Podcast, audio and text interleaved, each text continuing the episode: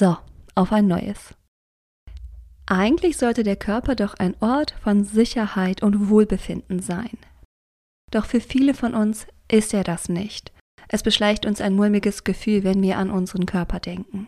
Wenn du dich trotz aller Bemühungen immer wieder dabei ertappst, dass du dich eigentlich nicht wohl in deinem Körper fühlst, dann solltest du dir unbedingt Zeit nehmen für diese Podcast-Episode von Chick Fights. Wir schauen uns heute an, dass der Glaube, erst wenn ich schlank bin, dann würde ich mich wohl im Körper fühlen, kompletter Quatsch ist. Und ich werde dir auch erklären, warum Feel-Good-Affirmationen nicht dazu taugen, dich langfristig wohl in deinem Körper zu fühlen. Außerdem erkläre ich dir, welche Rolle unbewusst ablaufende nervale Prozesse dabei haben, ob du dich wohl in deinem Körper fühlst oder nicht. Und ich gebe dir den ersten Ansatzpunkt, wie du dich so richtig gut in dir fühlen kannst und du dir deinen Körper zurückeroberst. All das in dieser Episode. Viel Spaß dabei. Herzlich willkommen zu Chick Fights. Wofür willst du kämpfen?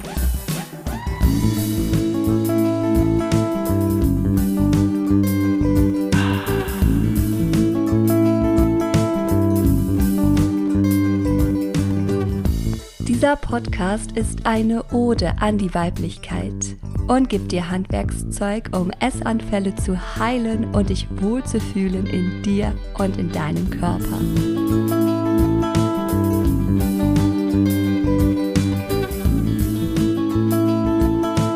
Mein Name ist Anna Auer.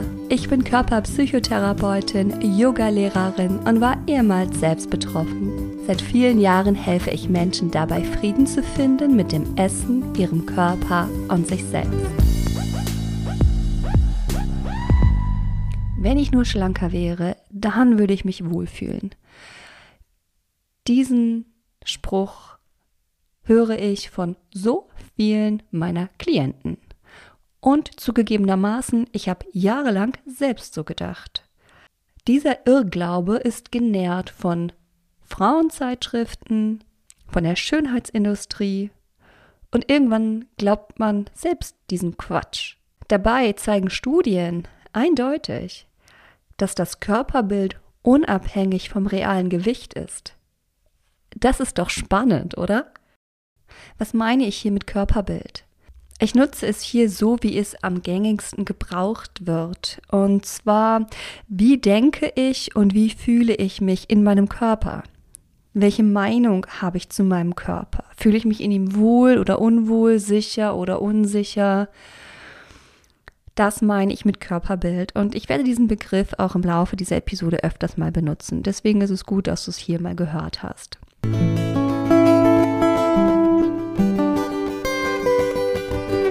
Die Schlussfolgerung, wenn ich schlanker wäre, würde ich mich wohler fühlen, ist super nachvollziehbar, weil wir Menschen so ticken, dass wir gerne etwas tun können wollen, wenn es uns schlecht geht.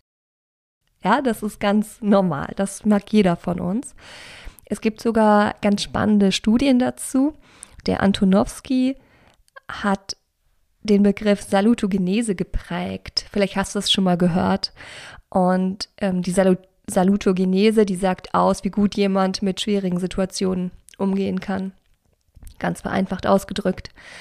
Ein Aspekt davon ist die Bewältigbarkeit. Das heißt, in dem Moment, wo ich als Mensch den Eindruck habe, okay, hier gibt es ein Problem, aber ich kann es bewältigen, dann ist es in Ordnung. Ja, dann kann ich damit leben. Ich habe etwas, was ich tun kann. Ich bin nicht hilflos, sondern ich kann etwas machen, damit dieses Problem beseitigt wird. Deswegen ist auch super nachvollziehbar, dass diese Schlankheitsindustrie, die Diätindustrie voll in diese Kerbe reingeht ähm, und sagt, ja, äh, wenn du nur schlanker bist, dann äh, wirst du dich besser fühlen. Auch wenn das eigentlich nicht stimmt. Was auch ganz spannend ist, ist, ähm, dass man mittlerweile durch Studien herausgefunden hat, dass es einen Zusammenhang gibt zwischen Körperbild und Selbstachtung. Und wir wissen ja, dass 95 Prozent aller Diäten zum Scheitern verurteilt sind. Was bedeutet, dass mit jeder gescheiterten Diät eine unglaublich große Selbstverachtung und Selbstabwertung einhergeht. Was wiederum der Auslöser oder der Verstärker für ein negatives Körperbild ist. Ist das nicht geil? Also, ich denke, das ist klar. Ähm, erst wenn ich schlank bin, kann ich mich wohlfühlen. Das ist nicht die Lösung.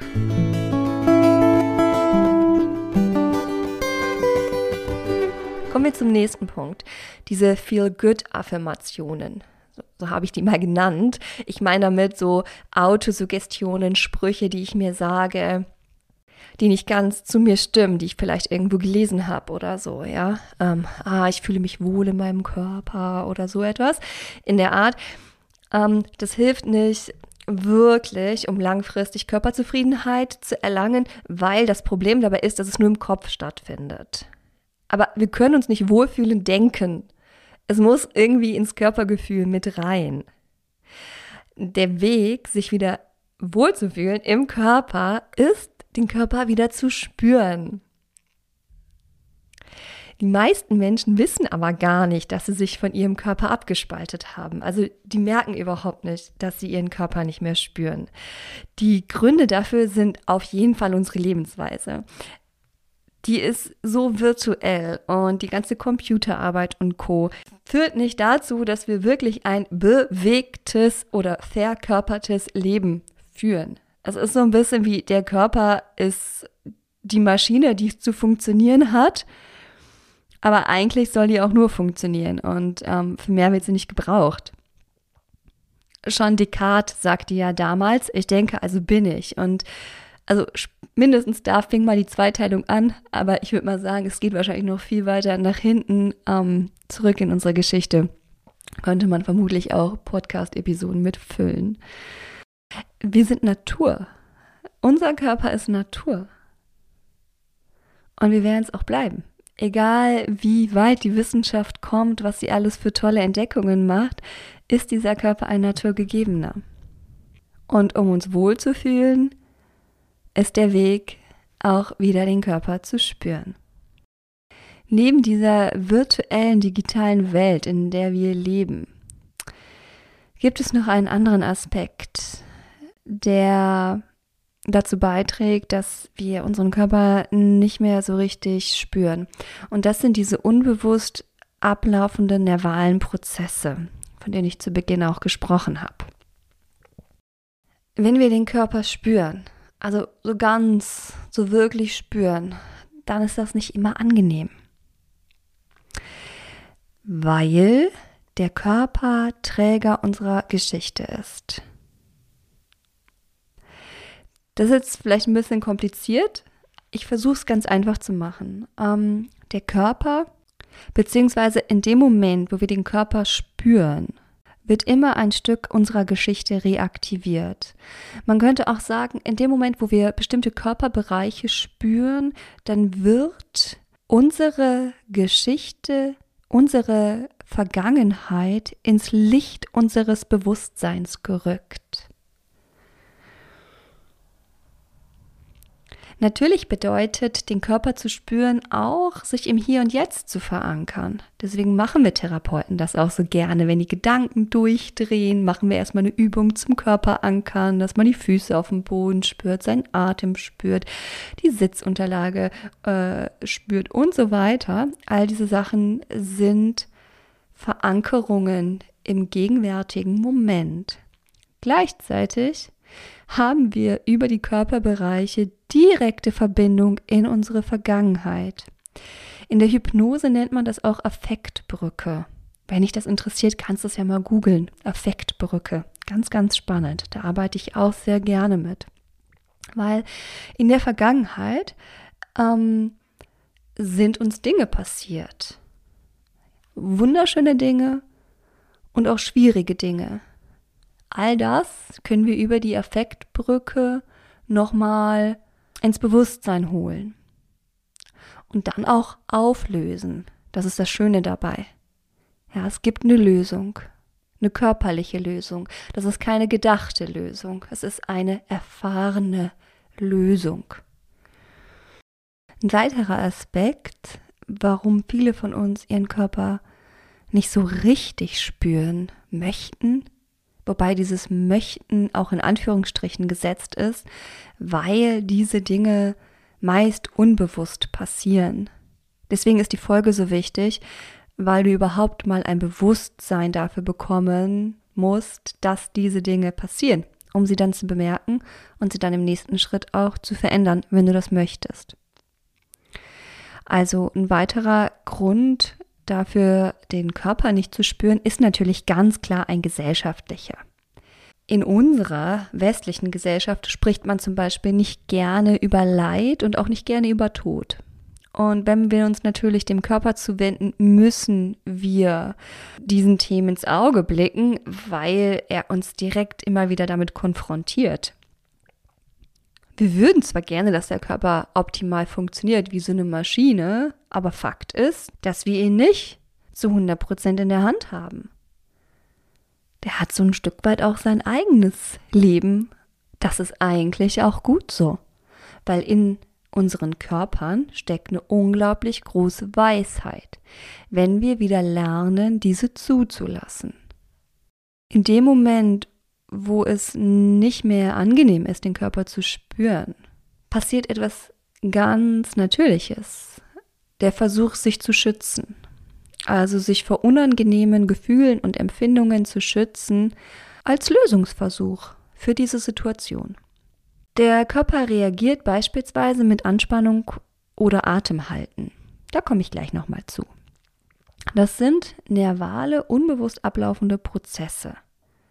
Wenn du meinen Instagram-Beitrag über Embodiment gelesen hast, dann weißt du bereits, Zellen, die miteinander feuern, vernetzen sich und vernetzte Zellen feuern miteinander. Das ist das Hedge Gesetz. Kommt aus der Neuroplastizität. Die Neuroplastizität, das ist ein Forschungsgebiet äh, aus der Gedächtnisforschung. Da kann man ganz viele nervale Prozesse insbesondere auch im Hirn ähm, sichtbar machen, also über bildgebende Verfahren sichtbar machen. Und da weiß man mittlerweile, dass es tatsächlich so ist, dass sich Zellen in bestimmten Situationen miteinander vernetzen und dann gleichzeitig feuern. Und was das genau bedeutet, das erkläre ich dir jetzt mit einem ähm, hoffentlich einfachen Beispiel. Also stell dir vor, äh, du wurdest gehänselt, ja, als Kind. Und diese Hänselei, die trifft dich. Und dann reagiert dein Nervensystem. Und zwar entweder mit Kampf, mit Flucht oder mit Erstarrung. Das ist ganz normal. Das passiert in allen Lebewesen, die hier auf der Erde sind. Prinzipiell ist das alles wunderbar. Nachdem diese nervale Reaktion, dieses ähm, Kampf, Flucht oder Erstarrungsmodus aktiviert worden ist, dann kann das irgendwann abflauen und dann fühlt man sich wieder sicher und geborgen und es geht so weiter wie bisher. Ne, wie so, vielleicht hast du schon mal eine Reh beobachtet, das grast ganz friedlich auf der Wiese und dann auf einmal bemerkt es dich, dass du äh, als Spaziergängerin vorbeikommst und dann erschrickt es kurz, schaut dich an oder sich um und rennt davon. Da war dieser kurze Moment der, der, des Erschreckens und dann ist die Fluchtreaktion gestartet und nachdem dieser erste Impuls des Flüchtens wieder vorbei ist und das Reh merkt, oh, okay, ich bin in Sicherheit, dann wird es auch wieder anfangen zu grasen, ganz gemütlich, ja. Und das Reh wird dann auch keine Beschwerden mehr haben. Das ist dann gegessen, sozusagen. Ja? Bei uns Menschen ist es aber so, dass wenn solche Hänseleien beispielsweise, wenn, wenn, wenn die oft passieren oder vielleicht sogar traumatische Ereignisse passieren, die einfach intensive nervale Spuren und Muster hinterlassen, dass die dann auch in der Gegenwart reaktiviert werden können. In bestimmten Situationen, die vielleicht dem ähneln oder man glaubt, dass sie dem ähneln.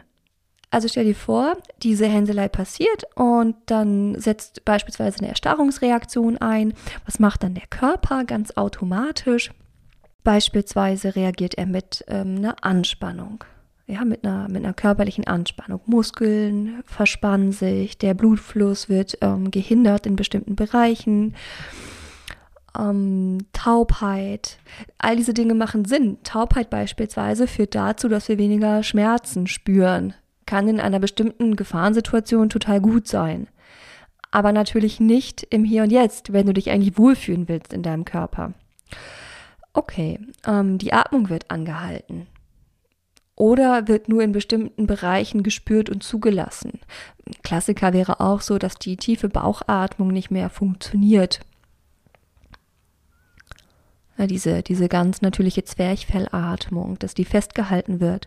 Und warum? Damit wir diese Bereiche nicht spüren, weil über die Atmung und ähm, über das Loslösen von, von Muskelverspannungen und Verhärtungen spüren wir wieder. Es kommen Gefühle nach oben. Und wie ich eben zu Beginn schon sagte, natürlich auch wunderschöne Gefühle, aber eben auch schwierige Gefühle. Also Schutz als Lösungsversuch. Weil, weißt du, wenn der Körper sich mal gemerkt hat, dass in der Vergangenheit das eine gute Methode war, sich zu schützen, indem er sich verspannt oder den Atem stocken lässt, dann, und jetzt erinnere dich ans Hedge-Gesetz, wird diese nervale Verschaltung um hier und jetzt auch automatisch reaktiviert, wenn wir uns nicht bewusst dagegen entscheiden. Dadurch bleiben wir darin stecken, den Körper nicht zu spüren. Die gute Nachricht ist, wir können wieder die Verbindung zu unserem Körper aufnehmen. Wir können uns den zurückerobern. Wenn wir uns wohlfühlen wollen im Körper, ist der Weg, ihn zu spüren. Diese Meditation, die, die schenke ich dir. Ja? Dass du die für dich in deinem Tempo ausprobieren kannst. Jetzt ist noch ganz wichtig, die Meditation ist ähm, circa 45 Minuten lang.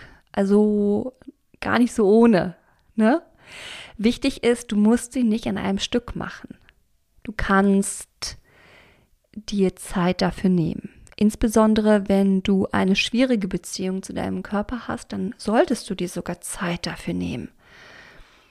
Es wird so sein, dass manche Körperbereiche sehr leicht für dich zu erspüren sind. Andere werden vielleicht gar nicht gespürt werden können, erstmal. Oder vielleicht sind manche auch unangenehm. Einige Klienten berichten davon, dass beispielsweise der Bauch oder die Oberschenkel sehr unangenehm sind zu spüren. Ich sage dir das deswegen, damit du vorbereitet bist. Das bedeutet nicht, dass du die Übung nicht richtig machst. Im Gegenteil, du bist auf einem guten Weg. Du darfst Vertrauen haben und weitermachen. Es braucht ein bisschen Engagement, seinen Körper wieder zurückzuerobern. Ich kann dir versprechen, das, was du dafür geschenkt bekommst, ist fantastisch. Es ist eine gute Möglichkeit, mit dir behutsam vorzugehen und auch zu üben, wertschätzend mit dir zu sein. Wir haben so eine starke Tendenz dazu, uns abzuwerten, wenn etwas nicht direkt funktioniert und bemerken es nicht einmal. Deswegen jetzt schon mal die Warnung. Wenn du merkst, es fällt dir schwer, er erlaubt dir sanft mit dir zu sein. Es ist noch keine Meisterin vom Himmel gefallen und hey, wenn es so leicht wäre, würdest du diesen Podcast ja nicht hören, richtig? genau. Weißt du, dieser Körper, das ist der einzige, den wir haben. Also ich finde, es lohnt sich total für ihn zu kämpfen.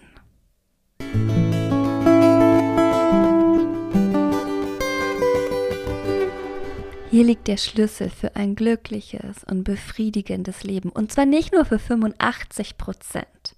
Nein, für 100, 120, 200 Prozent.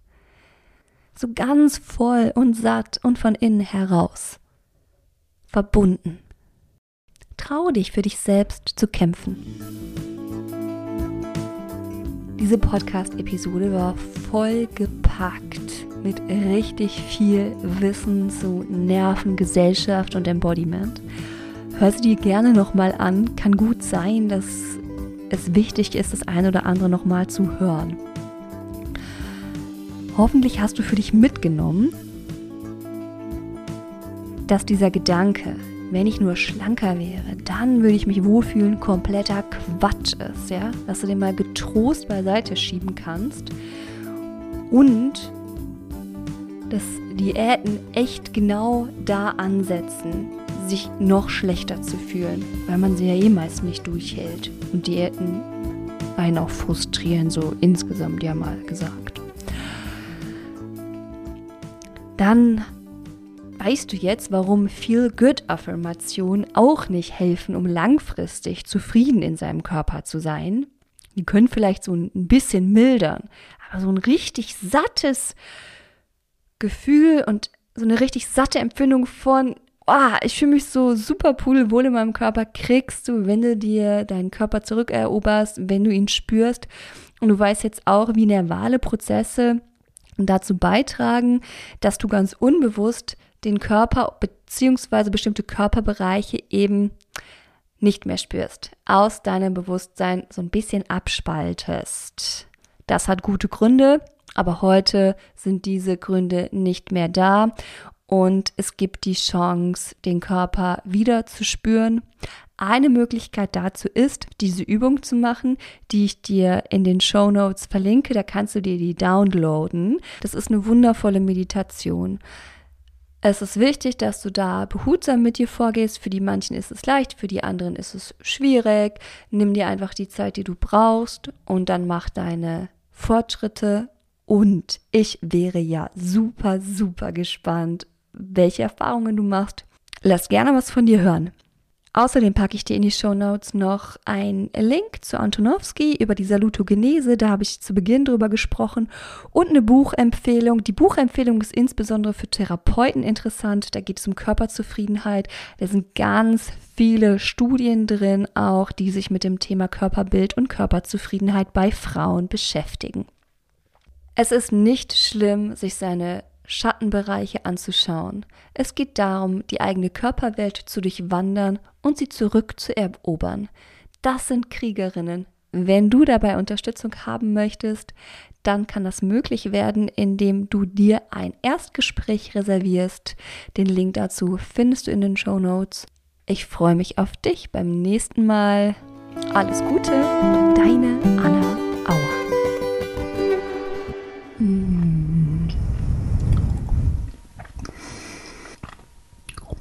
Boah, ist das lecker.